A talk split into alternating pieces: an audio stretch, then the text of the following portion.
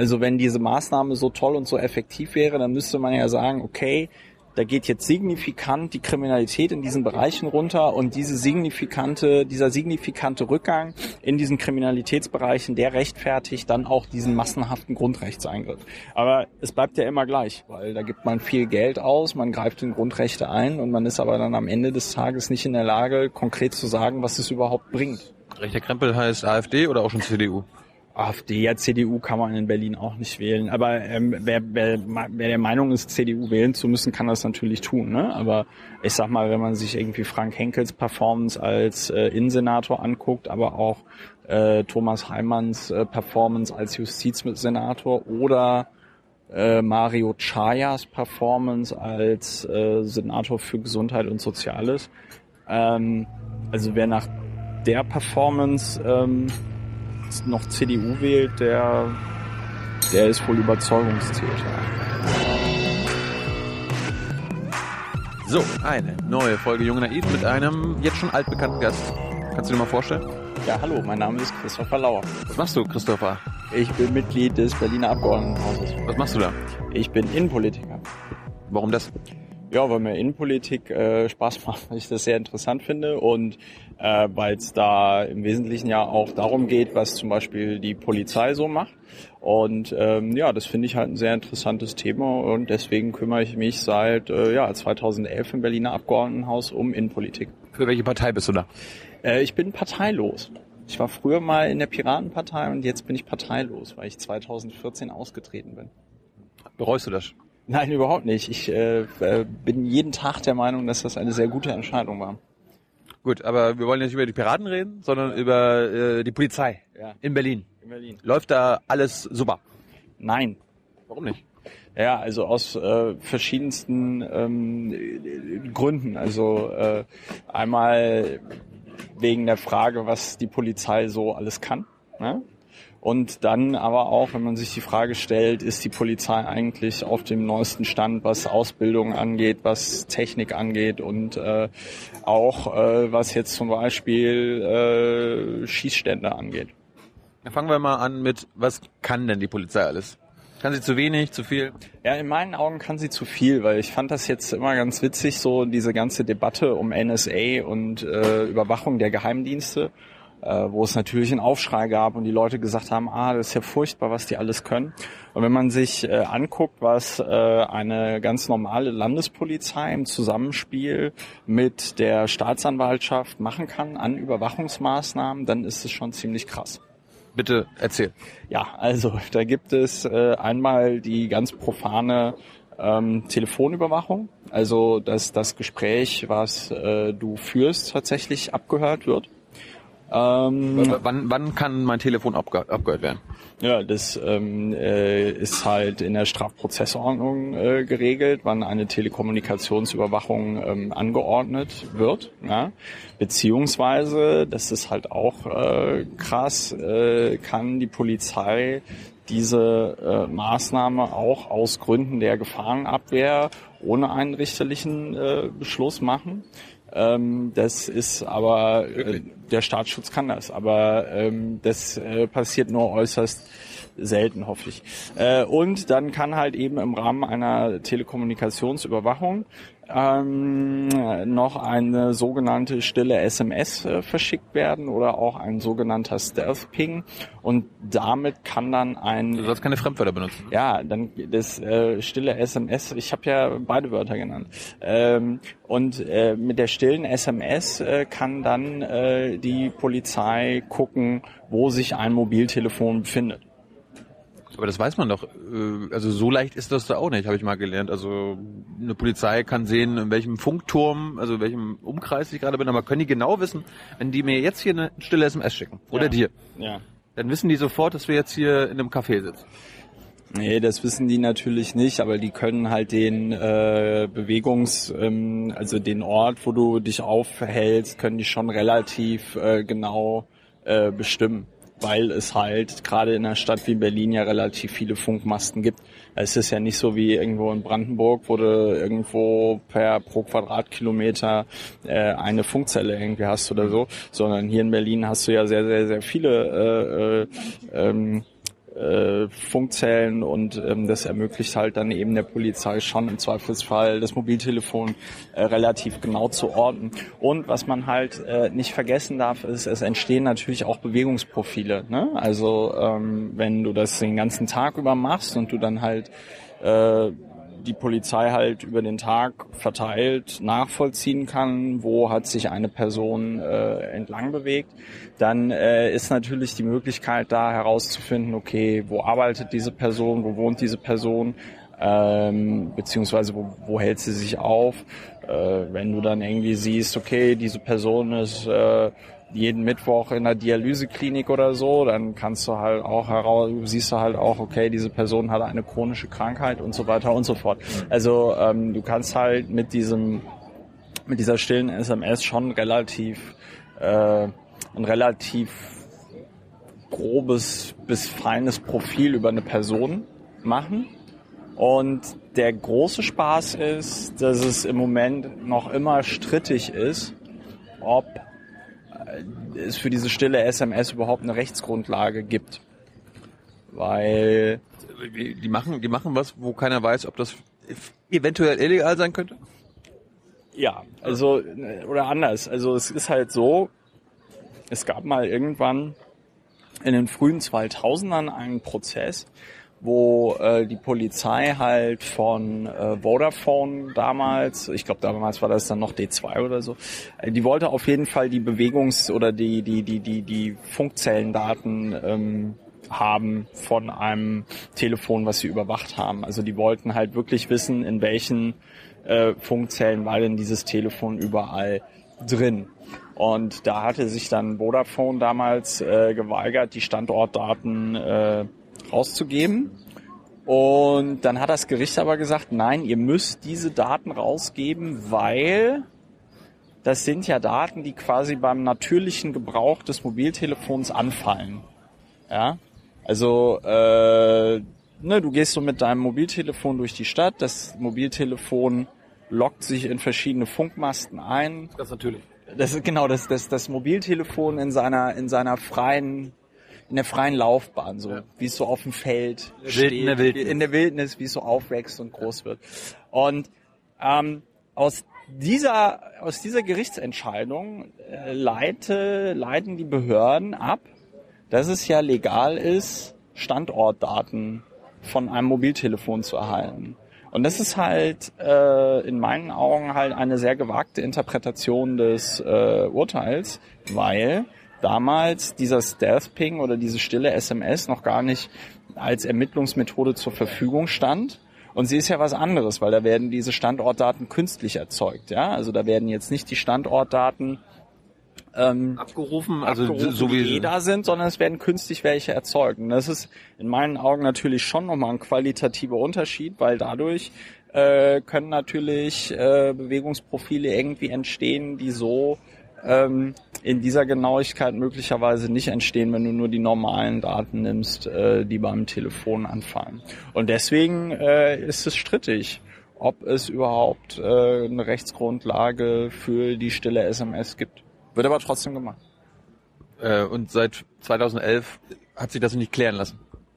Ja, doch. Also ähm, ist es halt so, dass es äh, in puncto parlamentarische Kontrolle sieht es da natürlich nicht so besonders gut aus, weil die Behörden immer ein Problem damit haben, wenn äh, ja ein Abgeordneter der Meinung ist, dass er dort seinen parlamentarischen Kontrollrechten nachgehen möchte. Kennst du da jemanden? Ich kenne da jemanden und ähm, äh, das fing so an, dass ich äh, schriftliche Anfragen gestellt habe. Ja, wie viele stille SMS verschickt ihr denn überhaupt?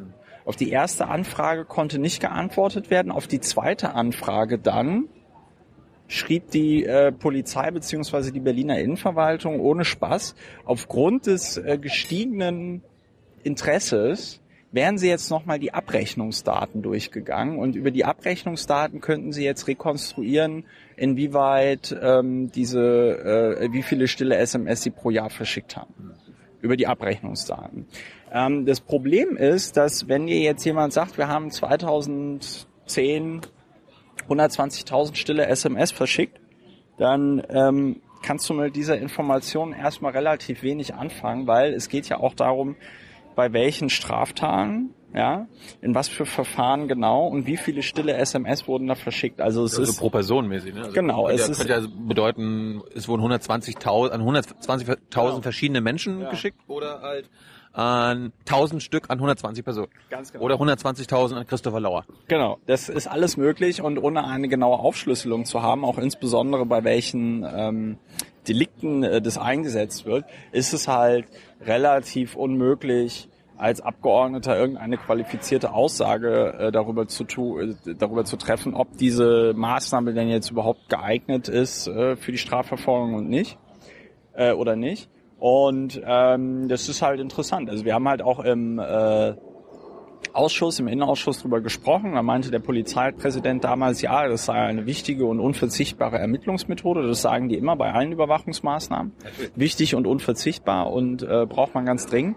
Und dann meinte ich so, ja gut, aber wenn das so wichtig und unverzichtbar ist, dann macht doch einfach mal äh, irgendwie eine Strichliste oder sonst irgendwas, wie viele stille SMS ihr in einem Fall verschickt, damit für die ähm, Öffentlichkeit und auch für das Parlament nachvollziehbar ist, ob das denn überhaupt was bringt. Weil äh, es ist nach wie vor ein Grundrechtseingriff ähm, und es ist eine verdeckte Überwachungsmaßnahme und ähm, da muss man natürlich als Parlament auch in der Lage sein, nachzuvollziehen, ähm, wird es verhältnismäßig eingesetzt oder nicht. Und wenn ich es überhaupt nicht überprüfen kann, dann steht für mich die ganze Maßnahme zur Disposition, weil wenn ich es nicht überprüfen kann als Abgeordneter, dann kann ich halt auch nicht Missbrauch äh, überprüfen. Ja? Und Missbrauch ist bei solchen Maßnahmen natürlich immer möglich. Ähm, und das ist halt, wie gesagt, schwierig. Der Polizeipräsident meinte, nein, wenn wir da jetzt anfangen, irgendwie eine Strichliste zu machen und so, das wäre ja vom ganzen Aufwand her, das wäre ja alles viel zu schwierig und so und das könnte man nicht machen, dann würde die ganze Maßnahme ja äh, obsolet werden. Da meinte ich halt so, ja, also Entschuldigung, aber da müssen Sie sich jetzt mal entscheiden. Entweder ist es irgendwie eine total wichtige Maßnahme, die man immer, immer braucht, oder äh, sie wird schon in dem Moment nutzlos, indem man anfängt, eine Strichliste zu führen, darüber, wie viele SMS man verschickt, in welchen Fällen. Ähm, das fand ich alles irgendwie ein bisschen sehr schräg. Aber Die, die ging es darum quasi, der, die Polizei behauptet, es ist total wichtig und es ist total notwendig und, Ja. und ihr sagt dann, ja, dann beweist uns das doch. Genau, und dann sage ich so, ja gut, also wenn das so wichtig ist und so äh, dringend gebraucht wird, dann will ich als Abgeordneter das wenigstens ähm, überprüfen, weil, wie gesagt, es einen Grundrechtseingriff darstellt. Und ähm, das Lustige ist, dass ich natürlich mehrmals dann immer wieder Anfragen gestellt habe dazu. Erst jetzt im Februar, äh, im Januar wieder eine zur stillen SMS. Habe dann nochmal gefragt, ob es in irgendeiner Form eine Auswertung mal gibt oder so. Ähm, dann hat der Senat wieder geantwortet, nein, nach Strafprozessordnung sei man nicht dazu verpflichtet, eine Auswertung zu erstellen. Das hätte mich schon misstrauisch machen müssen, ähm, weil das ja eine überspezifische Antwort ist. Und ähm, im Rahmen einer anderen Akteneinsicht, die ich äh, durchgeführt habe, äh, da ging es um äh, die stille SMS, aber auch um die Funkzellenabfrage, das ist eine andere Überwachungsmaßnahme. Ähm, fand ich heraus, dass die Berliner Polizei im Jahre 2015 für den damaligen Berliner Beauftragten für Datenschutz und Informationsfreiheit ein halbes Jahr die Maßnahme der stillen SMS ausgewertet hat. Und dann hätte man natürlich diese Auswertung mal im Parlament äh, übermitteln können. Das ist was ganz anderes. Aber äh, das, da sah man halt keine Notwendigkeit darin. Also de facto wurde ich da auch in der Antwort auf diese Anfrage halt einfach belogen, ja, weil ich halt nach einer Auswertung gefragt habe und dann hätten sie ja sagen können, naja, wir haben da mal was für den Datenschutzbeauftragten gemacht, hier haben sie es. Und ähm, stattdessen äh, sagt man, nein, nach STPO müssen wir Ihnen keine Auswertung machen und weist mich nicht eben auf diese Auswertung, äh, die es für den Berliner Datenschutzbeauftragten gab, hin. Und ich finde das quasi nur dadurch heraus, dass ich halt eben äh, im Rahmen einer anderen, ähm, im Rahmen einer anderen äh, Akteneinsicht, die ich durchgeführt habe, äh, dann ein Dokument auf einmal in der Hand habe, in dem etwas von so einer Auswertung drinsteht. Ja. Und diese Auswertung, die, äh, da habe ich natürlich wieder Akteneinsicht beantragt und da hat die Innenverwaltung jetzt ohne Scheiß fünf Wochen gebraucht, um zu prüfen, ob mein Akteneinsichtsrecht sich denn jetzt auch auf diese Akten erstreckt. Das sind wie gesagt Akten, die hat der Datenschutzbeauftragte von Berlin schon bekommen. Ich bekomme sie jetzt nur in geschwärzter Fassung. Also Als da, Abgeordneter. Ja, als Abgeordneter. Äh, ich überlege auch gerade, ob ich dagegen nicht nochmal äh, von Verfassungsgerichtshof von Berlin ähm, gehen sollte, weil äh, wenn man sich die Verfassung von Berlin anguckt, dann äh, steht da drin, der Abgeordnete hat ein Akteneinsichtsrecht. Dieses Akteneinsichtsrecht, wenn man das so knallhart auslegen würde, wie es da in der Verfassung drin steht, dann wäre das so, dass ich da, weiß ich nicht, montags auf der Matte stehe und sage, ah, das sind ja sehr schöne Akten, zeigen Sie mir die mal. Ähm, Ja, aber das steht ja nicht drin in jeder Akte. Also Akteneinsicht in jede Akte steht ja da doch, nicht drin. Doch, das steht da drin. Das steht drin, kann in jede Akte, jedes Dokument. Das steht im Gesetz ähm, drin. Das steht da drin. Und als Ausnahme ist, wenn überwiegend öffentliche Interessen oder äh, die Sicherheit des Landes Berlins oder irgendwelchen, also äh, das müssen dann schon so Sachen sein wie, äh, wenn ich davon erfahre, dann explodiert das Land Berlin. Ja, also ähm, das, das, das heißt, ähm, Bei dir weiß man nicht. bei mir weiß man nie, ja gut, aber man kann, man kann, also in dem Moment, in dem die Staatsanwaltschaft darauf besteht, dass in diesen Akten ähm, Aktenzeichen geschwärzt werden, ja, unterstellt man mir ja äh, damit direkt, dass ich äh, quasi äh, mir diese Akten anschaue und in der Absicht dann eine Straftat zu begehen, nämlich Strafvereitlung, ähm, möglicherweise äh, dann die Betroffenen da irgendwie kontaktiere. Wer Was weiß, wer weiß. Bei, ja, dir, bei dir weiß man nie, haben wir gerade festgestellt. ja, es ist halt, es ist halt eh Spökes, weil diese, ähm, diese äh, Bewegungsdaten werden dann ja im Rahmen der Ermittlungen als Indizien benutzt. Äh, oder halt eben im Rahmen der Ermittlungen, um einer Person habhaft zu werden.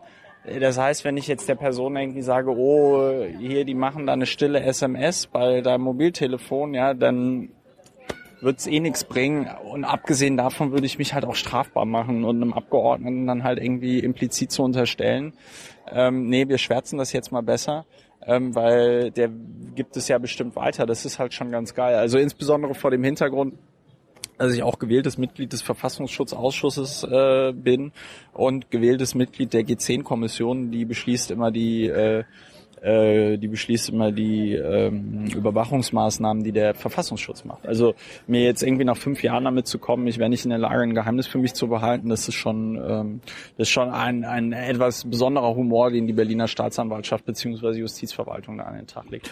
Ja, nee, aber wie gesagt, diese Akteneinsicht, um da nochmal drauf zurückzukommen, eigentlich müsste ich da sofort in diese Akteneinsicht haben oder sagen wir mal, was ich der Verwaltung noch zugestehen würde, weil ich ja auch anerkenne, dass wir in einem nicht unbedingt reibungslosen Land äh, arbeiten, dass sie innerhalb von einer Woche ähm, diese Akten halt bereitstellen. Aber fünf Wochen, das ist halt, äh, da wird halt auf mein Akteneinsichtsrecht geschissen, da werde ich in meiner parlamentarischen Arbeit behindert.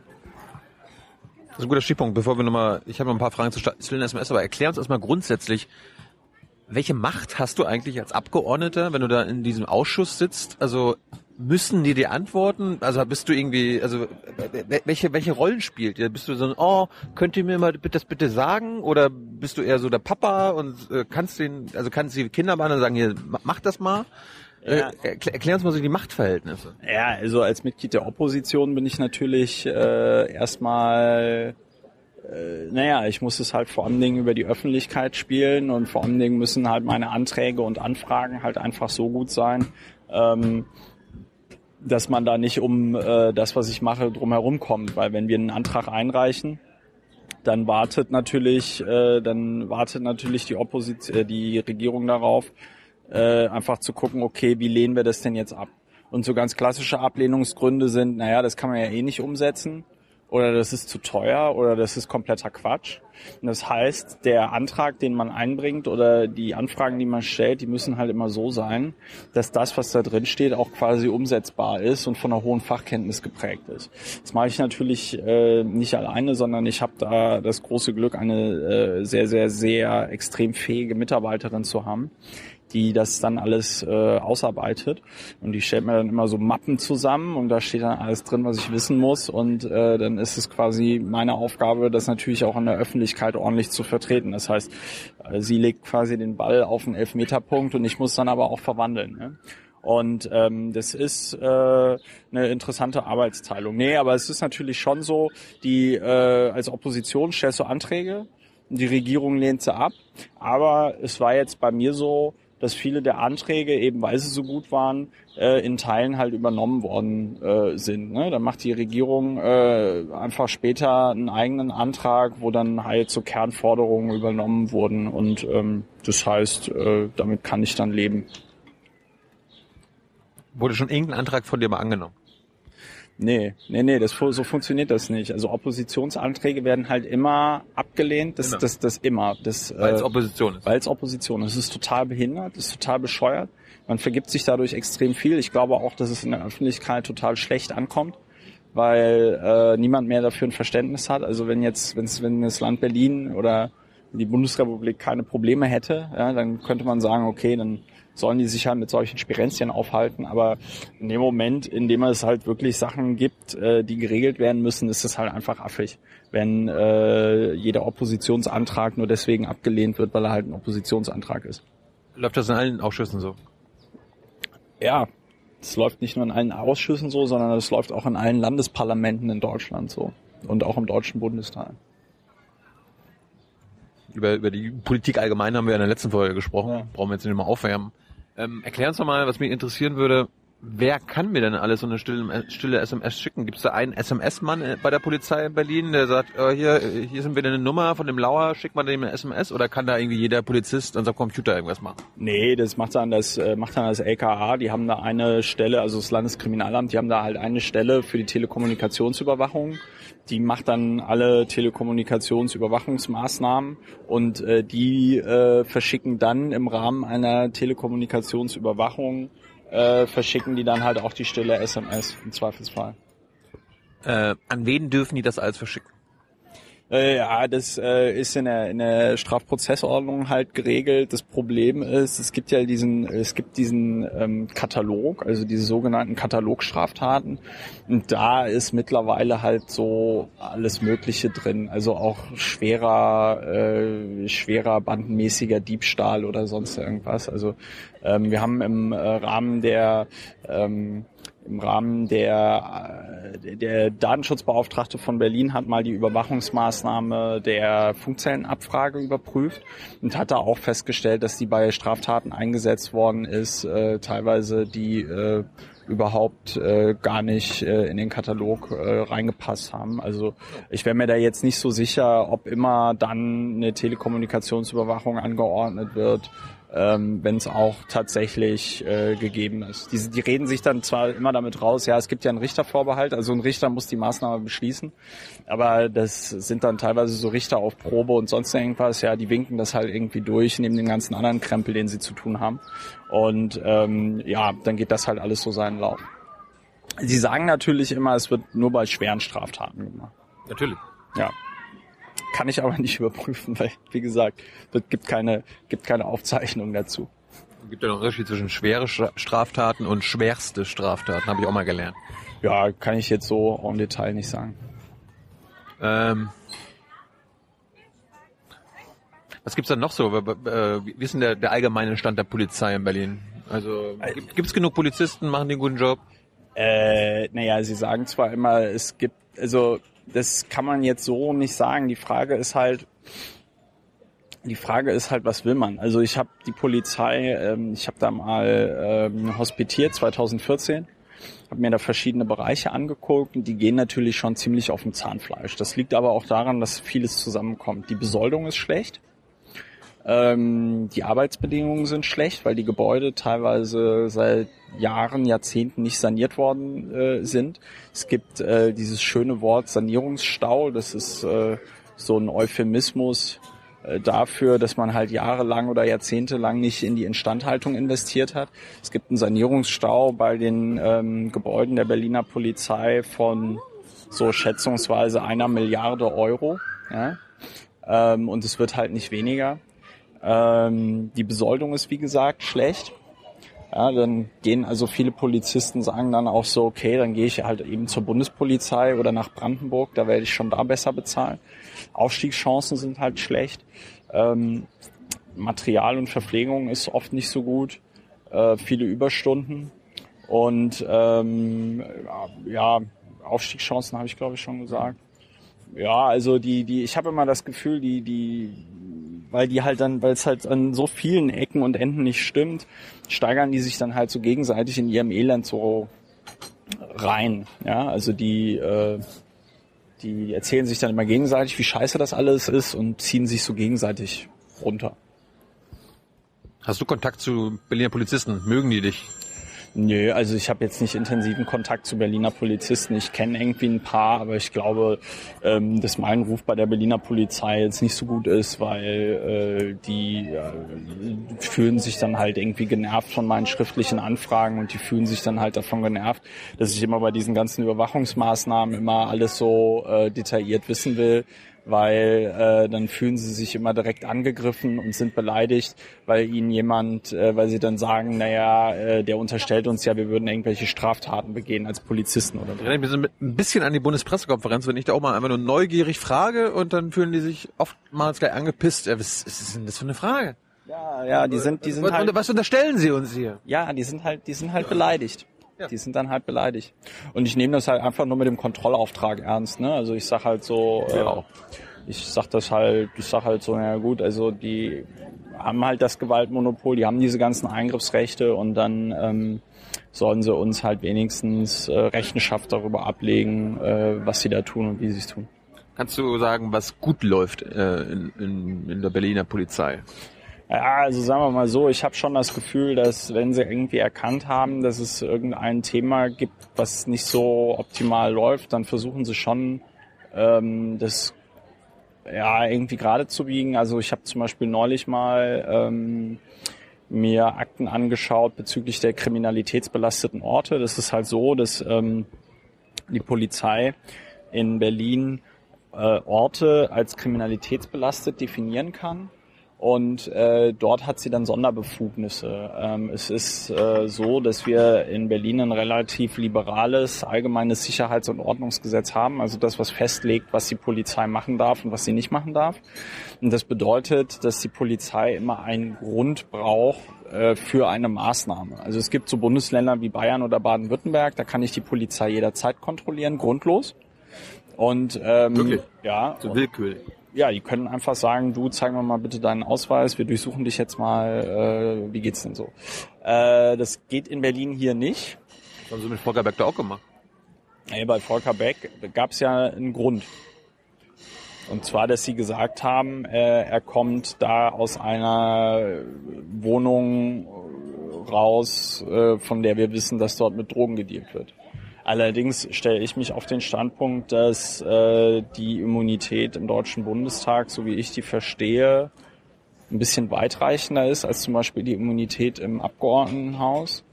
Und ich der Meinung bin, dass die Volker Beck gar nicht hätten durchsuchen dürfen. Aber kann auch sein, dass ich mich da täusche. Ähm, ja, aber man darf halt äh, Orte als kriminalitätsbelastet definieren. Polizei sagt übrigens nicht, welche Orte kriminalitätsbelastet sind. Weißt du's? Ja, ich weiß das, ich darf aber nicht darüber reden. Ähm, Das kann sein, dass wir gerade an einem kriminalitätsbelasteten Ort sitzen. Im Pren- Es könnte sein, aber ich glaube, ich verrate nicht zu viel, wenn die Wahrscheinlichkeit, dass das hier ein kriminalitätsbelasteter Ort ist, äh, relativ gering ist. Aber ähm, also es gibt kriminalitätsbelastete Orte und ähm, da hat die Polizei dann, wie gesagt, andere Eingriffsrechte als sonst. Da darf sie dann halt wirklich Leute auch grundlos äh, kontrollieren, grundlos äh, die Sachen durchsuchen, ähm, eben mit der Begründung, dass hier ist ein kriminalitätsbelasteter Ort. Ähm, wie gesagt, sie sind nicht öffentlich, das finde ich schwierig, weil die Bürgerinnen und Bürger müssen natürlich überprüfen können, ob der Polizist, der jetzt hier eine Maßnahme durchführt, ob das denn jetzt hier äh, richtig ist oder nicht. Und das, da halte ich es auch nicht für zumutbar, dass man sagt, ja gut, dann äh, steht dir ja der Rechtsweg offen, da kannst du ja das vom Gericht überprüfen lassen, ob die Maßnahme jetzt okay ist oder so. Ähm, äh, die Begründung, warum die kriminalitätsbelasteten Orte nicht öffentlich äh, sind, ist sogar ziemlich lächerlich, weil die Polizei und der Innensenat, die sagen, naja, wir wollen nicht, dass diese Orte stigmatisiert werden.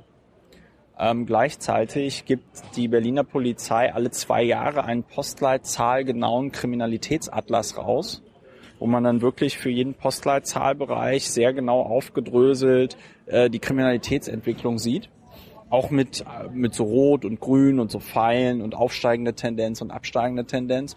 Und das ist natürlich nicht stigmatisierend, aber es ist stigmatisierend, wenn man jetzt veröffentlichen würde, an welchen Orten äh, es halt eben kriminalitätsbelastete Orte ähm, gibt. Mhm. Ja, da habe ich dann eine Akteneinsicht gemacht und was ich auch gut finde und was ich da wirklich gut fand, ist, dass die ähm, Berliner Polizei jetzt äh, 2014 eine Kommission gegründet hat und gesagt hat, okay, wir stellen mal die Art und Weise, wie wir das mit den kriminalitätsbelasteten Orten machen, auf den Prüfstand, weil wir natürlich als Polizei wollen, dass äh, wir dort gerichtsfeste Entscheidungen treffen und nicht äh, die ganze Maßnahme als solches irgendwie angegriffen wird. Und äh, man hat dann sich dazu entschieden, ähm, die kriminalitätsbelasteten Orte das Verfahren zu ändern. Es war vorher so, also die Berliner Polizei ist in, äh, so organisiert, es gibt äh, den Polizeipräsidenten. Wer, wer ist das aktuell? Äh, Klaus Kahn. Ähm, es gibt den Polizeipräsidenten, dann gibt's quasi äh, ne, Landeskriminalamt und alles so auf Landesebene und dann gibt's die Direktion, äh, sechs Stück äh, hier Pankow, äh, Prenzlauer Berg ist Direktion 1, Friedrichshain-Kreuzberg ähm, ist äh, Direktion 5 äh, und so weiter und so fort, ja. Und ähm, in den Direktionen gibt's dann nochmal Abschnitte. Ja, da vorne zum Beispiel auf dem äh, am Mauerpark da, Bernauer Straße, ist dann der Abschnitt 15.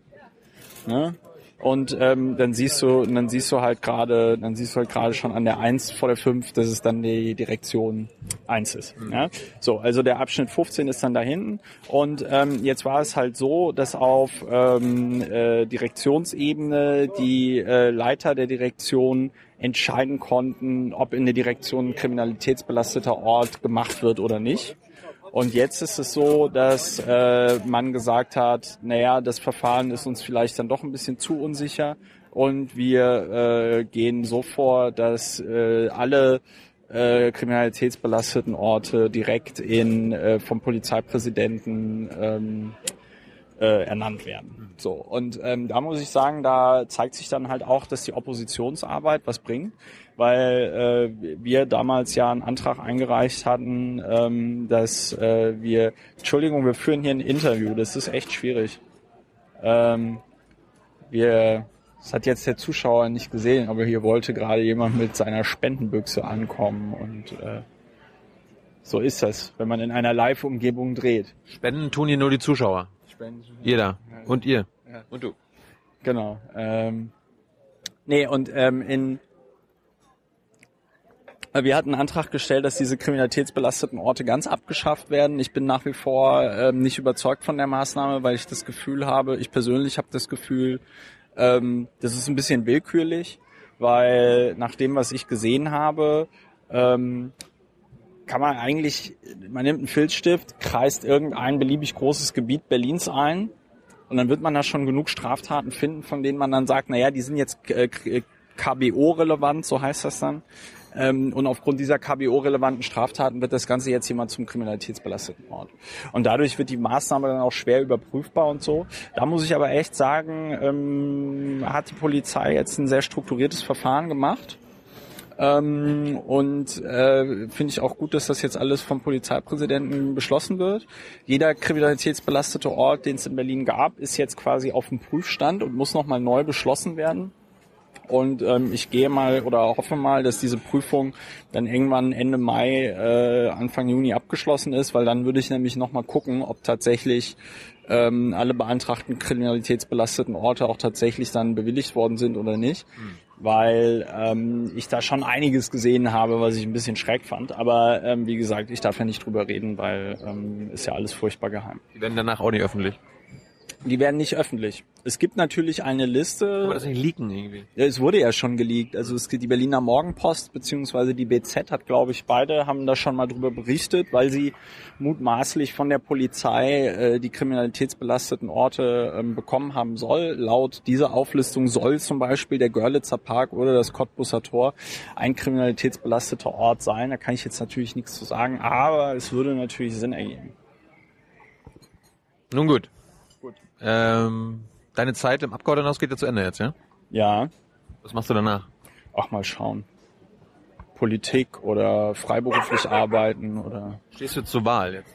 Äh, nein, jetzt zur Abgeordnetenhauswahl stehe ich nicht zur Wahl. Ne? Könntest du dich als Direktkandidat aufstellen? Ne? Ja, könnte ich schon machen, habe ich auch überlegt, aber ähm, möchte ich nicht und zwar aus dem einfachen Grund, weil ähm, die deutsche Öffentlichkeit schon ziemlich ungnädig ist und wenn ich jetzt einfach so, ja, ist sie und wenn ich jetzt einfach so smooth ähm, ausgleite, ja, dann wird es in zwei Jahren irgendwie Artikel geben, so, ah, scheiße, jetzt haben wir die AfD äh, im Berliner Abgeordnetenhaus, äh, äh, Aber Lauer noch ein Segen. Genau. Äh, wenn ich jetzt ähm, äh, das mit dem Direkt-Ding äh, mache und verkacke, ähm, heißt so, ja, und dann hat er nochmal versucht, als Einzelkandidat ins äh, Parlament zu kommen. Das war so ein bisschen verzweifelte Nummer und dann hat er natürlich nicht geschafft und so. Und äh, deswegen lasse ich das sein. Aber äh, weiß ich nicht, mal schauen, vielleicht bleibe ich ja der Politik erhalten. Stehst du als Polizeipräsident zur Verfügung? Nee, nein, da fehlen mir auch die fehlt mir auch die Qualifikation dazu, ganz offen gesprochen. Da muss man also eine Qualifikation haben.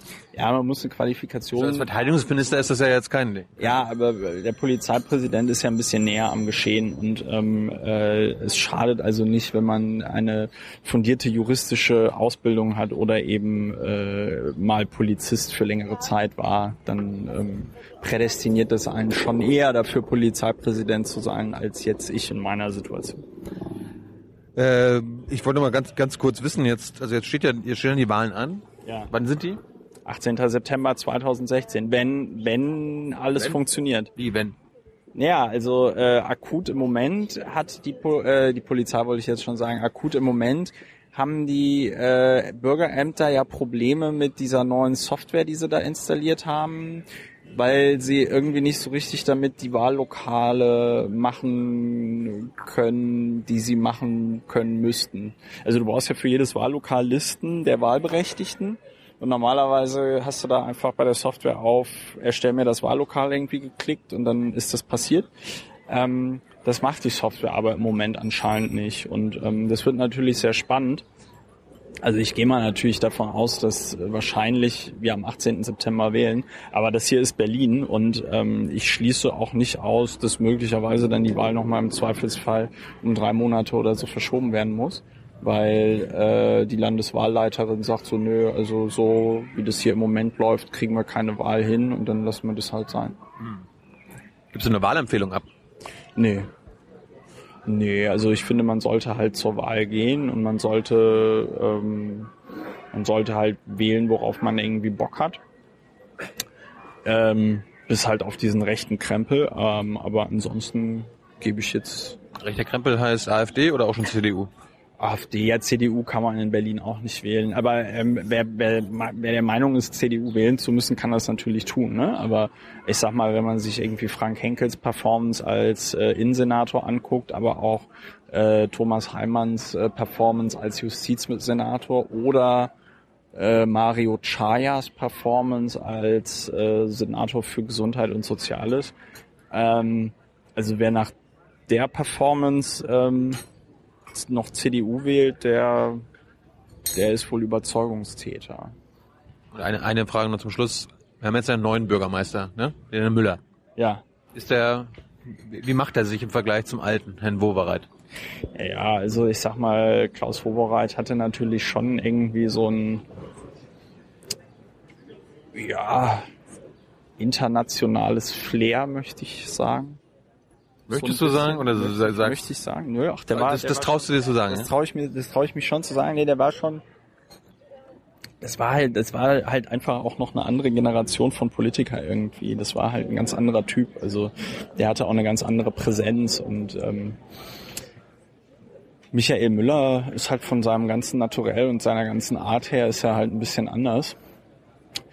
Ich fand, er hat sich da jetzt so ein bisschen verrannt in dieser Frage, dass er auch Landesvorsitzender der SPD werden wollte. Ähm, weil ich den Eindruck hatte, dass der Jan Stöß das ähm, eigentlich auch ganz gut gemacht hat und dass die SPD das auch ganz gut fand, dass der äh, Landesvorsitzender ist. Aber ist dann nun mal so in Parteien, da hast du keinen Einfluss drauf. Und ähm, ja, also ich sag mal, im Rahmen dessen äh, macht er so seine Arbeit ganz gut, aber äh, es ist natürlich überall Luft nach oben. Es ist halt Berlin, ne? Bist ja sehr gnädig.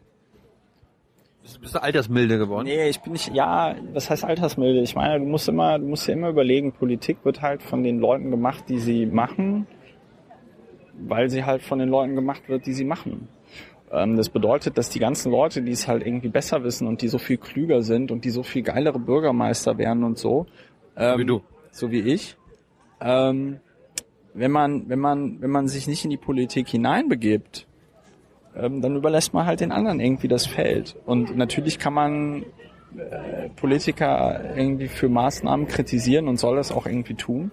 Aber sich dann halt irgendwie immer so hinzustellen und zu sagen, ah, die Leute sind halt alle so scheiße und dann so, ach ja, was mache ich denn heute Nachmittag? Ach ja, gehe ich irgendwie schön an den See spazieren oder fahre in Urlaub oder äh, ne? Also das finde ich halt so ein bisschen müßig. Also ich finde, es ist äh, ein krasser, krasser Luxus, den sich viele Leute da gönnen, nicht politisch aktiv zu sein. Und dann aber gleichzeitig zu sagen, so, ah, ist ja alles scheiße, was sie da machen. Von daher bin ich nicht altersmilde, aber ich bin da halt so ein bisschen, ich bin da halt so ein bisschen indifferent, weil ähm, das sind halt so die Ergebnisse des die Politik, die wir haben, ist halt ein Ergebnis eben der Umstände, in der wir leben. Und solange sich die Leute nicht in die Politik begeben, um etwas daran zu ändern, ist es halt so, wie es ist.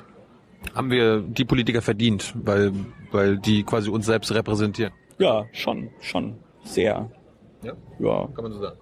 kann man in meinen Augen so sagen. Willst du noch ein paar Zuschauerfragen beantworten? Äh, ja, das können wir machen. Ja? Aber ich habe ich hab noch, ich bin, du willst, du willst schon äh, das Ding hier beenden. Ich habe noch gar nicht über alle Überwachungsmaßnahmen geredet. Aber Es kam mir so vor, als ob du alle- alles äh, runtergebetet. Nein? nein, nein, das war ja, Ja, ja. Nur, das war ja nur, das war ja nur bei der stillen SMS jetzt so. Ja, dann, dann raus damit. Also wir haben zum Beispiel äh, dann noch die ganz große Nummer mit der Funkzellenabfrage. Erzähl. Ja, die Funkzellenabfrage funktioniert so, dass du äh, eine Funkzelle hast. Über die haben wir ja schon vorhin geredet, damit verbindet sich immer das Mobiltelefon. Und die Provider, also Telekom und alle anderen, die speichern für Abrechnungszwecke, speichern die natürlich ab, welche Nummer war wann wo. Und wenn jetzt irgendwo ein Einbruch passiert oder irgendwo eine andere Straftat passiert, dann geht die Staatsanwaltschaft schon mal so vor, dass sie sagt, naja gut, dann machen wir doch mal hier Funkzellenabfrage äh, von dem Bereich, wo der Einbruch passieren konnte und vielleicht finden wir dann da das Handy des Täters. Ja, das wäre doch eine tolle Idee. Aber, aber die wissen doch nicht, wer, wer der Täter ist. Nee, natürlich wissen sie das nicht, aber äh, darauf darauf komme ich ja noch. nein, es ist halt Aber so, hab- nein, es ist halt so absurd, weil wenn du, weiß ich nicht, wenn du jetzt zum Beispiel, äh, wenn du jetzt zum Beispiel zehn Minuten Berlin Mitte Funkzellenabfrage machst, also die nicht individualisierte, ähm, hast du so 30.000 Telefonnummern, 30.000, 40.000 Telefonnummern, also betroffene Anschlüsse. Es gibt Maßnahmen, die haben die im Oktober letzten Jahres zum Beispiel gemacht. Da haben die äh, einen ganzen Tag lang Funkzellendaten äh, dann abgefragt und das waren 1,4 Millionen betroffene Anschlüsse. Und das ist natürlich geil, weil wenn du immer wieder in diesen Funkzellenabfragen auftauchst, dann hat die Polizei oder die Staatsanwaltschaft im Zweifelsfall bei so Missbrauchsgeschichten auch die Möglichkeit, ähm, ja, über Leute Bewegungsprofile zu erstellen, zu wissen, ob eine Person, weiß ich nicht, zum Beispiel eine Affäre hat oder was auch immer. Ja. Ähm, Wie, das wissen die jetzt? naja, wenn deine Telefonnummer immer, also zum Beispiel, ja, das ist zum Beispiel bei uns beiden ist es zum Beispiel relativ einfach, weil, also bei mir zumindest ist es so, meine Telefonnummer steht auf meiner Webseite. Das heißt, wenn du meine Handynummer in irgendeiner Funkzellenabfrage siehst, dann kannst du dir ja relativ easy peasy rausfinden, wer das ist. Ja. Ähm, ja. Und ähm, die Funkzellenabfrage wird halt auch bei äh, ja, schweren, schweren Straftaten benutzt, aber halt vor allem Dingen Wohnraumeinbruch, ja, ähm, und so anderen Spirenzchen. Und auch dort gibt es kaum parlamentarische Kontrolle. Und äh, was halt auch echt enttäuschend ist, ist, dass das gesamte Parlament einen Beschluss gefasst hat darüber, dass äh, wir darüber informiert werden wollen, dass die äh, Justiz und die Polizei halt eine Auflistung machen soll darüber, wie viele Funkzellenabfragen aus welchem Grund sie machen. Und äh, es äh, verging äh, ungefähr acht Monate. Und ähm, eine Woche? Oder? nee, es vergingen acht Monate nach dem Beschluss. Und dann sollte der erste Bericht da sein und der erste Bericht kam nicht mit der Begründung, ja, wir mussten noch eine Software irgendwie kaufen, äh, die diese Auswertung macht und die ist noch nicht da und so. Kann passieren. Kann passieren. So, das heißt, den ersten Bericht haben wir dann irgendwie nicht äh, gekriegt und dann kam ein Bericht, äh, der eigentlich ja ziemliche Frechheit war, wo der Senator dann selber auch am Ende sagte, ja, er ist unbrauchbar. Nachdem er sich vorher in die, äh, vor die Presse gestellt hatte und gesagt hatte, Funkzellenabfrage, ganz toll, ganz tolle Maßnahme, dieser Bericht beweist es nochmal und so. Und ähm, ja, es ist halt, es ist halt ähm, echt krass, weil da gibt's halt auch keine parlamentarische Kontrolle. Und in dem Moment, in dem das Parlament beschließt, dass es parlamentarische Kontrolle bei dem Thema Funkzellenabfrage haben möchte, setzt die Verwaltung die Beschlüsse nicht um. Da ist aber auch Thomas Heimann als Justizsenator äh, ganz vorne mit dabei. Das ist schon krass. Sollten wir uns mal schnappen. Ja, weiß ich nicht, der ist ein NLPler, äh, der, ein was? ein neurolinguistische Programmierung. Das sind so Leute, die zerschießen sich damit relativ erfolgreich so ihr emotionales Subsystem. Und ähm, äh, ja, das ist, das sind so Psychotechniken, weiß ich nicht. Dann sollst du dich irgendwie an de, dein schönstes Erlebnis in deinem Leben erinnern und das verbindest du dann mit der Vorstellung von einem gelben Dreieck oder so, ja. Und immer wenn dann du in einer schlimmen, für dich anstrengenden Situation bist, denkst du an ein gelbes gelbes Dreieck und dann äh, seh- kriegst ich du seh- ich sehe gerade auch gelbe Dreiecke Dann kriegst du, dann kriegst du äh, wieder schöne Gefühle oder so. Und ähm, der gesamte emotionale Apparat bei Menschen ist ja auch dafür da, damit die zum Beispiel was lernen und so, ne? so Gefühle wie Scham oder Wut oder Ärger oder sonst irgendwas. Ähm, wenn du aber die ganze Zeit dich selber irgendwie bescheißt mit gelben Dreiecken in deinem Kopf, ähm, dann äh, lernst du auch nicht mehr irgendwie dazu und ähm, der Typ ist halt wie so ein Pudding. Das kann, kannst du kannst du versuchen an der Wand zu nageln, funktioniert aber nicht. Und ähm, der hat dann versucht im Parlament auch zu erklären und sich dazu rechtfertigen, warum das alles so in Ordnung ist. Wir haben zum Beispiel auch beschlossen, dass es ein ähm, SMS-System geben soll, in dem Leute, die von einer Funkzellenabfrage betroffen sind, dann darüber informiert werden sollen, wenn die Maßnahme abgeschlossen ist. Also du würdest dann deine Telefonnummer irgendwie in der Webseite eingeben und dann würdest du halt ein halbes Jahr später mal irgendwann eine SMS kriegen, wo drin steht, hier, sie waren übrigens in einer Funkzellenabfrage drin und so. Das behindert Heimann im Moment auch, obwohl das Parlament beschlossen hat, äh, dass es das haben will und so. Ähm, das ist schon, das ist schon ziemlich krass. Also äh, wie sehr sich da die Verwaltung ähm, auch die politische Führung der Verwaltung, weil sie dann eben CDU, ne, die findet halt Überwachung geil, die, die will es nicht, dass es da mehr Kontrolle gibt, ähm, wie sie sich dagegen sträuben. Und ähm, das ist bei der bei der bei der Funkzellenabfrage hat man das hat man das sehr gut hat man das sehr gut gesehen. Gibt es da Missbrauch? Ja, also ich sag mal, ich kann es halt eben nicht überprüfen. Wenn ich es nicht überprüfen kann, gibt's äh, zumindest die theoretische Möglichkeit. Die Polizei bekommt von den Providern die Funkzellendaten in Excel-Dateien oder in CSV-Dateien. Das heißt, ähm, die haben natürlich ein, ein Sicherungskonzept äh, an ihren Rechnern, äh, sagen sie zumindest, äh, dass halt immer nur die Leute, die auch die Zugriffsberechtigung haben, dann auf die entsprechenden Dateien zugreifen dürfen. Aber ähm, im Zweifelsfall kannst du halt immer mit deinem Smartphone ein Foto von äh, deinem von, von einem Bildschirm machen oder so.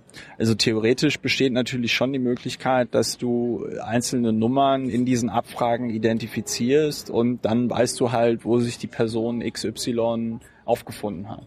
Und wenn 1,4 Milliarden, äh, 1,4 Millionen Personen zum Beispiel von einer Maßnahme betroffen sind, dann kann mir auch niemand sagen, dass das noch in irgendeinem Verhältnis steht. Ja?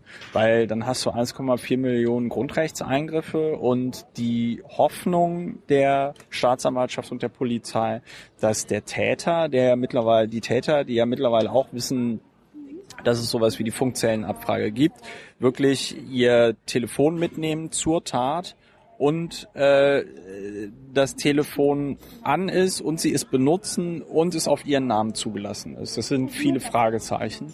Das wäre jetzt meine Konklusion der ganzen Folge. Wenn ich irgendwie dummes Zeug mache, lasse ich aber mein Handy zu Hause.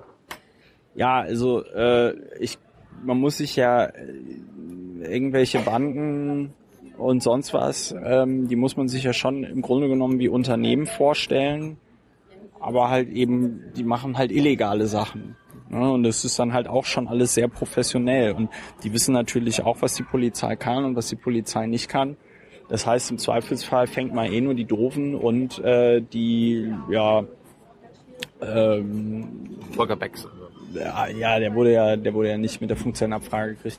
Und der Witz ist halt auch, dass halt dann behauptet wird, das war so eine wichtige Ermittlungsmethode und das sei so essentiell, also wie bei der stillen SMS. Aber wenn du dir dann genau diese Kriminalitätsbereiche anschaust, in denen die äh, funktionellen Abfrage durchgeführt wird, dann hat sich da in den letzten zehn Jahren ja nichts verändert. Also wenn diese Maßnahme so toll und so effektiv wäre, dann müsste man ja sagen, okay, da geht jetzt signifikant die Kriminalität in diesen Bereichen runter und diese signifikante, dieser signifikante Rückgang in diesen Kriminalitätsbereichen, der rechtfertigt dann auch diesen massenhaften Grundrechtseingriff. Aber es bleibt ja immer gleich.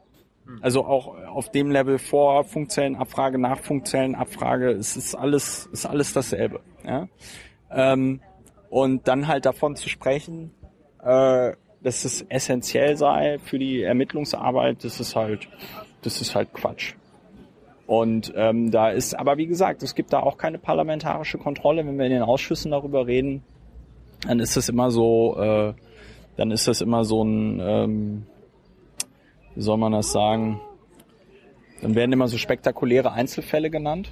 Ja, irgendwie, weiß ich nicht, irgendein Kind, das gerettet wurde oder irgendein eine Vergewaltigung auf einer Schultoilette oder sonst irgendwas, wo ich dann aber auch immer so sage, ja gut, das ist ja falsch gedacht, warum kann in Berlin auf einer Schultoilette ein Kind vergewaltigt werden? Ne?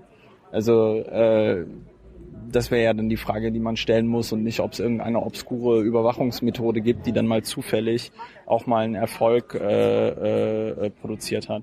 Das ist halt irgendwie so, als äh, würde ich halt irgendwie sagen, ja gut, dann hängen wir doch überall Kruzifixe auf und ähm, steht ja in der Bibel, dass die gut sind für Sicherheit. Und dann ja, beweisen Sie es doch mal. Nein, nein, das ist ein essentielles und wichtiges Ermittlungsmittel. Und dann kannst du irgendwie so zwei, drei Fälle aufzählen, wo einer Person geholfen werden konnte, wo in der Nähe ein Kruzifix hing und das lag natürlich an dem Kruzifix. Und ähm, also das ist das ist ziemlich abenteuerlich, auf was für einem Niveau Sicherheitspolitik und Innenpolitik in Deutschland läuft, weil das ist nämlich nicht evidenzbasiert, also nicht auf ähm, Fakten, sondern halt echt so Bauchgefühl. Ja, und das ist, äh, es ist echt schlecht. Ja. Das Bauchgefühl. Das, ja, äh, weil man sieht ja, wozu das führt, dass es lauter Überwachungsmethoden gibt, ähm, die natürlich immer zu weniger Freiheit äh, führen und nicht zu mehr. Ja. Gibt es nach Funkzellenabfrage und dem das davor noch was? Ja, also wir hatten jetzt die funktionelle Abfrage, wir hatten die stille SMS. Gut, dann gibt's natürlich die Kamera- und Videoüberwachung. Soll jetzt am Alex kommen, habe ich gehört. Ja, kommt dann doch nicht oder doch oder doch nicht. Also ähm, Frank Henkel hätte gerne was, weil dann hätte er wenigstens irgendein Projekt, was in dieser Legislaturperiode irgendwie äh, vorzeigbare Ergebnisse produziert hat. Aber ähm, ich glaube nicht, dass das, äh, ich glaube nicht, dass das kommt. Erklären Sie mal, warum das problematisch ist. Was? Videoüberwachung. Videoüberwachung am Alexanderplatz zum Beispiel. Ja, Videoüberwachung. Also erstens gibt es überhaupt keine Untersuchung äh, oder irgendwelche wissenschaftlichen Ergebnisse zu der Frage, ob Videoüberwachung überhaupt irgendwas bringt. Also du hast wieder den massenhaften Grundrechtseingriff, nämlich Leute werden gegen ihren Willen gefilmt.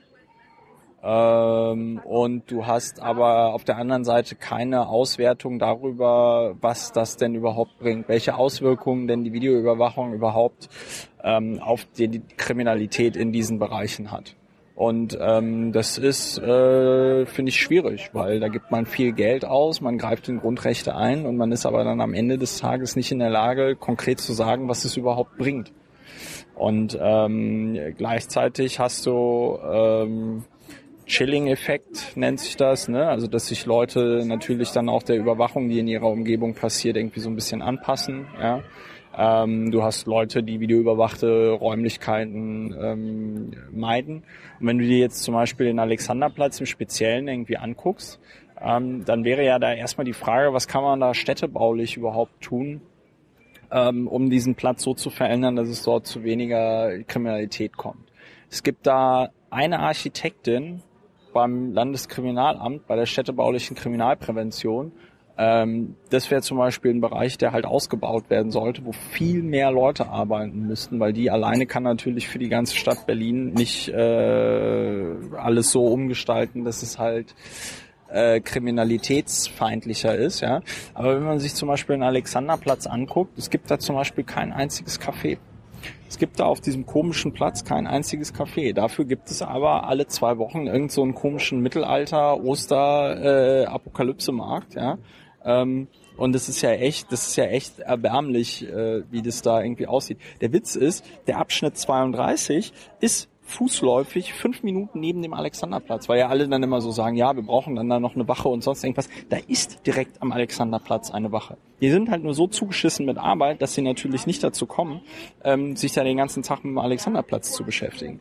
Und ähm, das ist halt tatsächlich, ähm, das sind dann halt so Sachen, mit denen müsste man sich dann irgendwie beschäftigen und auseinandersetzen, wenn man sich die Frage stellt, wie möchte man die Kriminalität am Alexanderplatz äh, senken.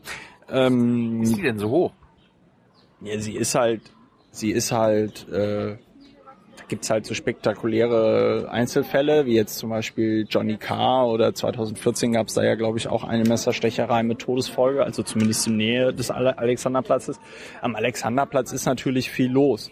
Also einmal, weil du viele Touris hast, dann hast du da den riesengroßen Bahnhof und so, ja. Jahrmarkt. Äh, Jahrmärkte, da ist schon viel los. Also ähm, Primark. Äh, so und kommt alles zusammen. Wenn du, da kommt alles zusammen. Und wenn du und wenn du jetzt da eine Videoüberwachung machst, ähm, hast du am Ende halt einfach nur Bilder und möglicherweise wird dir dadurch dann die Fahndung nach etwaigen Tätern erleichtert.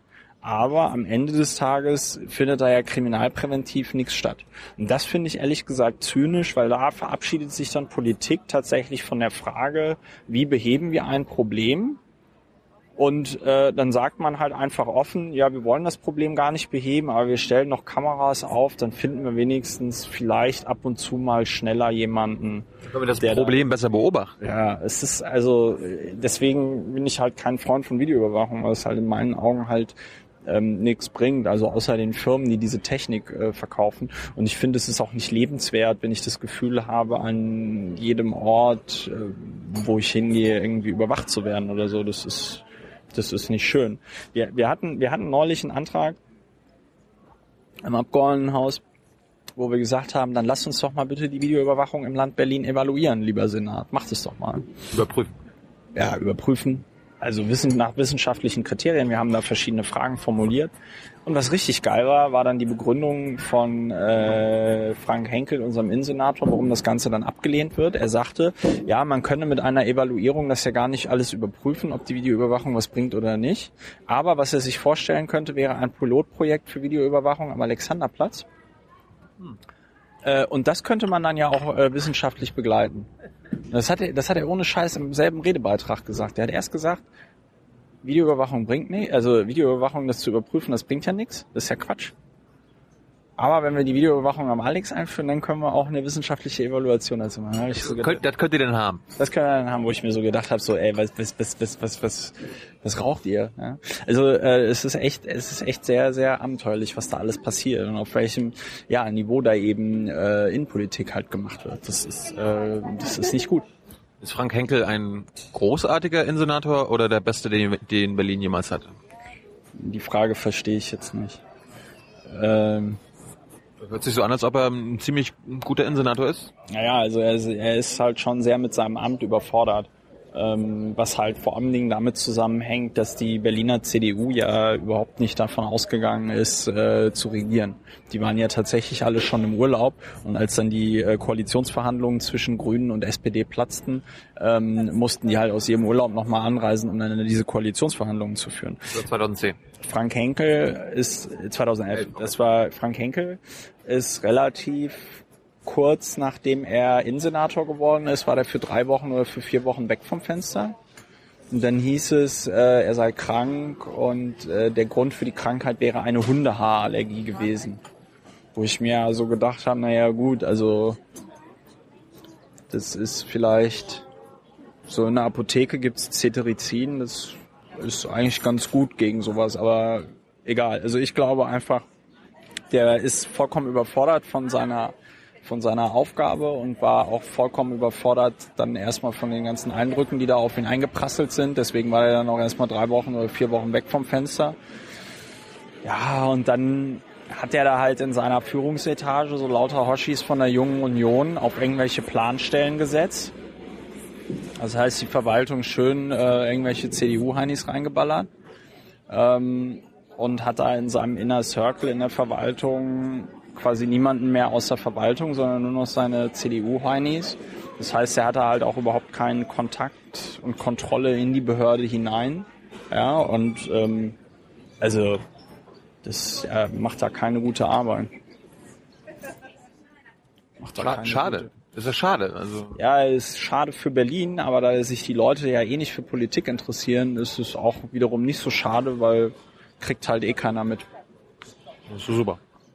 Ja, ist es nicht, aber ähm, ich sag mal, man könnte natürlich schon Innenpolitik anders machen. Ja? Also weniger diesen Überwachungsscheiß, sondern mehr Prävention, mehr äh, tatsächlich die Ursachen der Kriminalität auch bekämpfen, äh, der Polizei die Freiräume schaffen, dass sie von der Arbeit her nicht mehr so zugeschissen ist mit so komplettem Quatsch. Ja, also dass die Polizei zum Beispiel in Berlin äh, bei jeder Ruhestörung direkt beim ersten Mal anrücken muss. Warum, warum muss, warum muss, müssen zwei Beamtinnen und Beamte, mit, die am Gebrauch der, mit die, mit die am Gebrauch der Schusswaffe trainiert sind, warum müssen die dann irgendwie sagen, so mach bitte deine Anlage leiser? Warum haben wir kein, kein Ordnungsamt, äh, das auch 24 Stunden am Start ist und das dann halt einfach sagt, pass auf, wir sind jetzt zum ersten Mal hier und wenn ihr nochmal kommt, äh, also wenn wir, wenn wir nochmal angerufen werden, dann kommt halt, kommen halt die richtigen Polizisten und die werden dann schlecht gelaunt sein. Oder, oder Verkehr. Ja? Polizei muss sich in Berlin um die Unfälle kümmern.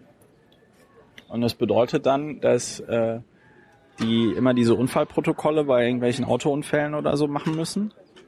Und die arbeiten da im Grunde genommen nur für die Versicherung. Die Versicherung, die Autoversicherer sparen sich im Grunde genommen den ähm, Außendienst äh, dadurch, dass äh, die Polizei halt die ganze Arbeit macht. Hm. Ja, ja.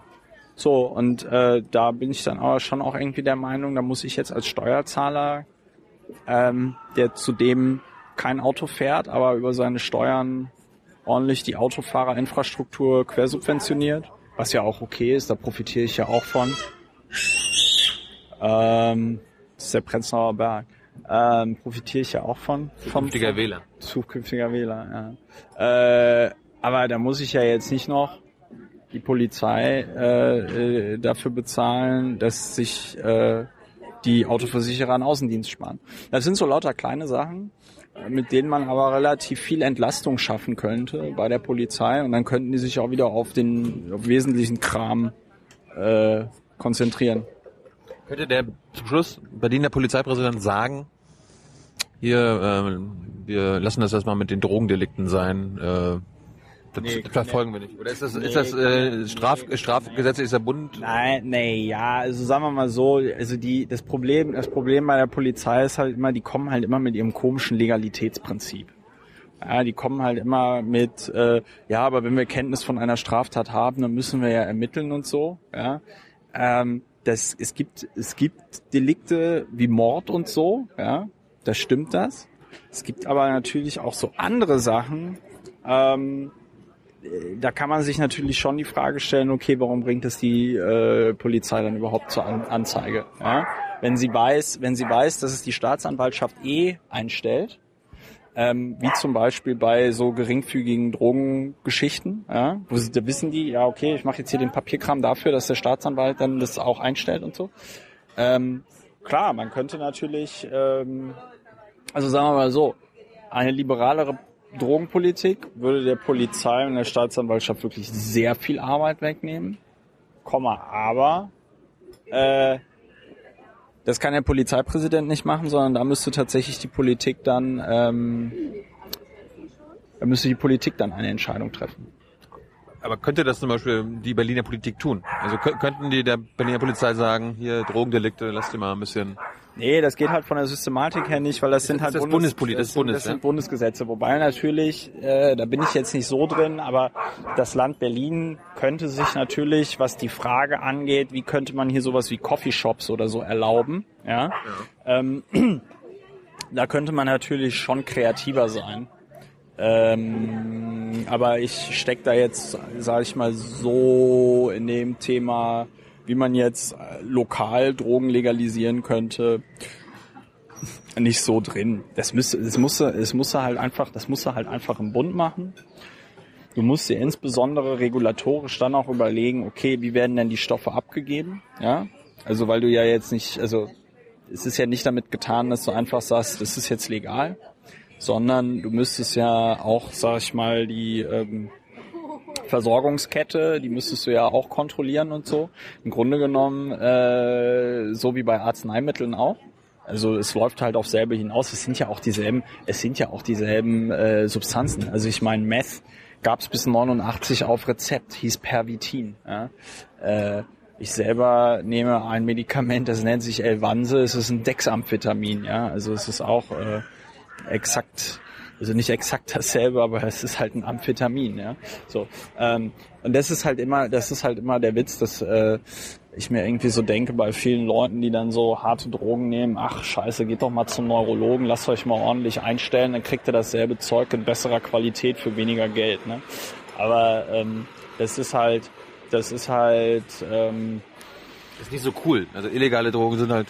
ich weiß nicht, es ist halt einfach, es ist halt einfach absurd, dass sich die deutsche Politik und auch die deutsche Sicherheitspolitik das leistet, weil de facto subventionieren wir dadurch, dass wir Drogen kriminalisieren ähm, und die Konsumenten in die Illegalität drängen, ähm, quersubventionieren wir das organisierte Verbrechen. Und die machen halt nicht nur Drogenhandel, sondern die machen auch Menschenhandel und andere Sachen. Und die waschen dann das Geld, ne? Weil dein ganzes, dein ganze, deine ganzen Drogenmilliarden, die musst du natürlich auch äh, irgendwie, musst du ja sauber kriegen. Das heißt, sie investieren das in irgendwelche Restaurants, sonst irgendwas, die nur dafür da sind, dass da ja Geld umgeschlagen wird. Und es ist halt, es ist halt einfach alles so hirnrissig. Es ist halt einfach alles so hirnrissig. Man könnte Steuern einnehmen, man könnte ja die Sicherheitsbehörden entlasten. Aber die Zeit ist halt noch nicht reif dafür. Christopher, Ja, wir kommen zum Schluss. ja. Du wolltest jetzt noch Leser fragen, Hm, oder ich, ich weiß ist nicht. eine gute dabei? Wollen wir eine gute nehmen? Eine gute? Ah, ja. Wir können auch eine schlechte nehmen. Okay, die schlechte, wann wirst du endlich Bundeskanzler? Ähm, 2021 oder 2025? Äh, willst du auch eine Mauer bauen? Ja, Make Berlin, make Berlin great again. ja. Ich habe mir überlegt, man könnte zum Beispiel über um Sachsen herum. Ja. Wir, wir, also ich bin ein großer Verfechter des Sexit.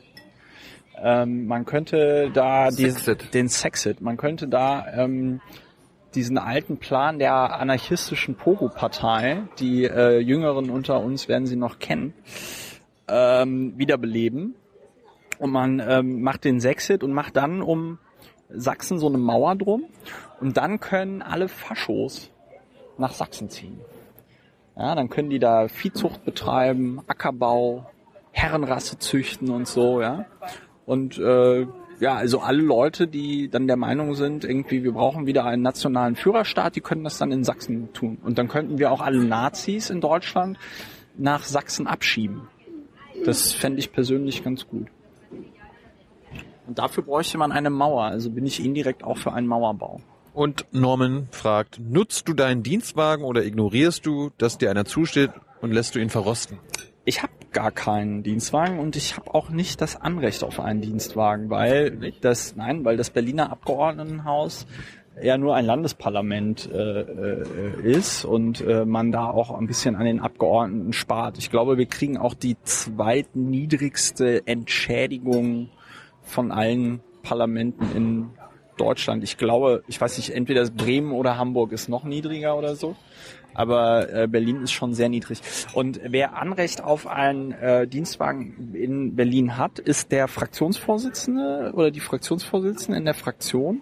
Die Piratenfraktion hat sich aber damals dazu entschieden, den ähm, Dienstwagen, den sie nehmen könnte, nicht zu nehmen. Dadurch haben wir dem Land Berlin 490.000 Euro gespart in dieser Legislaturperiode. Ähm, rückblickend muss ich aber sagen, war das ein Fehler, weil so ein Dienstwagen macht schon Sinn.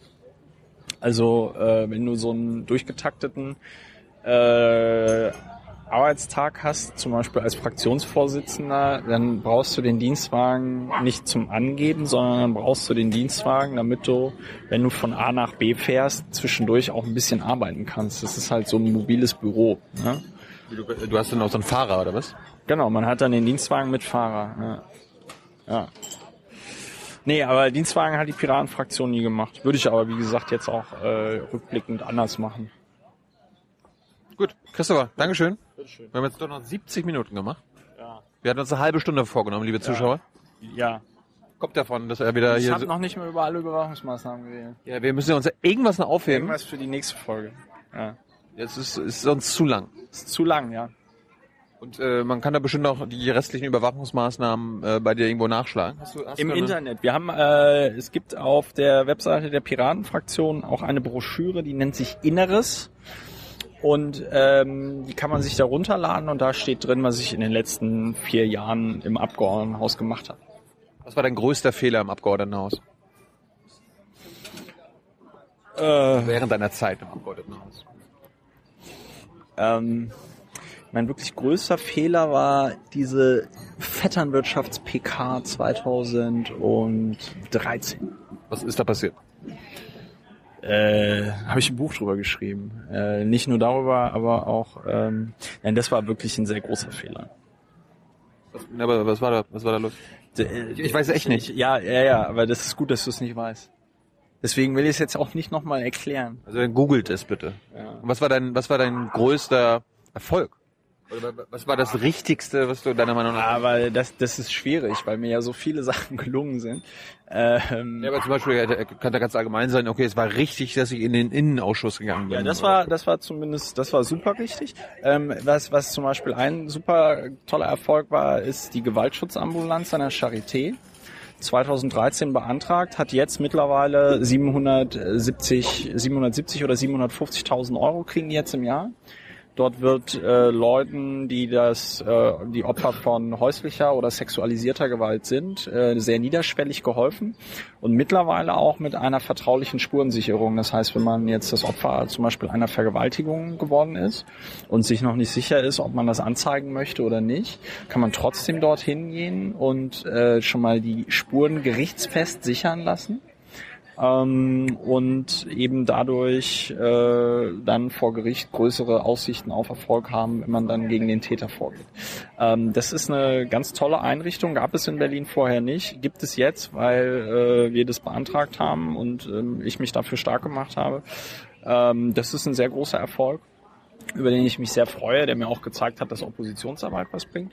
Und worüber ich mich auch freue, ist, dass ich vor dem Verfassungsgerichtshof des Landes Berlins äh, gegen die Innenverwaltung gewonnen habe, weil ich nämlich darauf geklagt habe, dass ich, wenn ich als Abgeordneter eine Akteneinsicht durchführe, ich mich dort von äh, Mitarbeiterinnen und Mitarbeitern begleiten lassen darf. Und die Verwaltung war halt der Meinung nein und ich war halt der Meinung ja. Und ich habe geklagt und ich habe Recht bekommen und damit auch so ein bisschen Rechtsgeschichte geschrieben, weil das ist natürlich jetzt ein Urteil, auf das sich alle anderen Abgeordneten im Land Berlin für immer berufen können und worauf sich andere Abgeordnete äh, in anderen Landesparlamenten berufen können und äh, im Zweifelsfall sogar im Deutschen Bundestag. So, jetzt hast du fünf Jahre ähm, wirkliche Politik hinter dir. Was empfiehlst du jungen Leuten, die jetzt auch gerade planen oder überlegen, in die Politik zu gehen, nachdem du jetzt fünf Jahre lang quasi aktiv mitgestalten ja. konntest? Was, über was sollte man sich keine Illusion machen und welche Illusion sollte man sich behalten? Ach man, äh, es ist mir egal, was sich die Leute für Illusionen machen oder was sie sich nicht für Illusionen machen, aber wenn man in die wir, Politik, sind, wir sind hier bei Junge Naiv. Wenn man, wenn man in die Politik gehen möchte, dann soll man das halt einfach machen. Fertig. Dann muss man einfach sein Ding durchziehen. Es gibt keine, äh, keine Formel, was man da. Ja, nee, einfach, einfach, einfach geil abliefern. Danke. Das war geil abgeliefert. Ciao.